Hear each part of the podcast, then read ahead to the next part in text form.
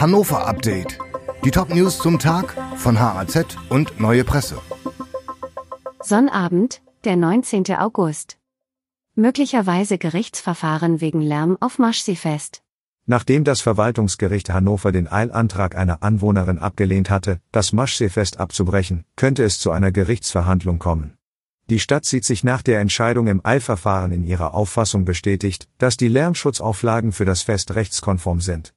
Die Klägerin möchte weiterhin klären lassen, wie die wechselseitigen Interessen von Anwohnerinnen und Anwohnern und den Veranstaltern gerade in der sensiblen Nachtzeit von Mitternacht bis 2 Uhr morgens auszugleichen seien. Der Anwalt der Frau erklärte, seine Mandantin sei für eine außergerichtliche Klärung offen. Modemarke Stradivarius kommt nach Hannover. Ein neues Modegeschäft soll im Frühjahr des kommenden Jahres in der großen Packhofstraße eröffnen. Die spanische Modekette Stradivarius zieht dort in die Only-Filiale. Das teilt das Immobilienunternehmen Store Scouts mit. Stradivarius ist bislang nicht in Deutschland vertreten. Im Herbst 2023 ist die erste Filiale in einem Einkaufszentrum in Dresden geplant. Hannover soll indes zum ersten Flagship Store werden, eine Art Vorzeigefiliale. Das Geschäft hat eine Verkaufsfläche von mehr als 500 Quadratmetern. Sportfreunde Ricklingen in der Insolvenz.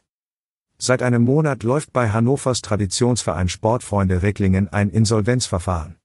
Der größte Teil der Schulden resultiert noch aus der Zeit, als der Verein in den Jahren 1996 bis 1998 in der Fußballregionalliga spielte.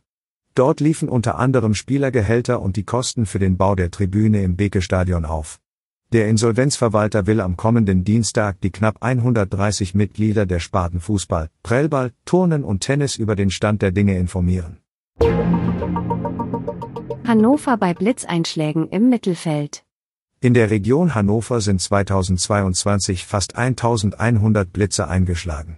Das geht aus Daten des Blitzinformationsdienstes von Siemens hervor.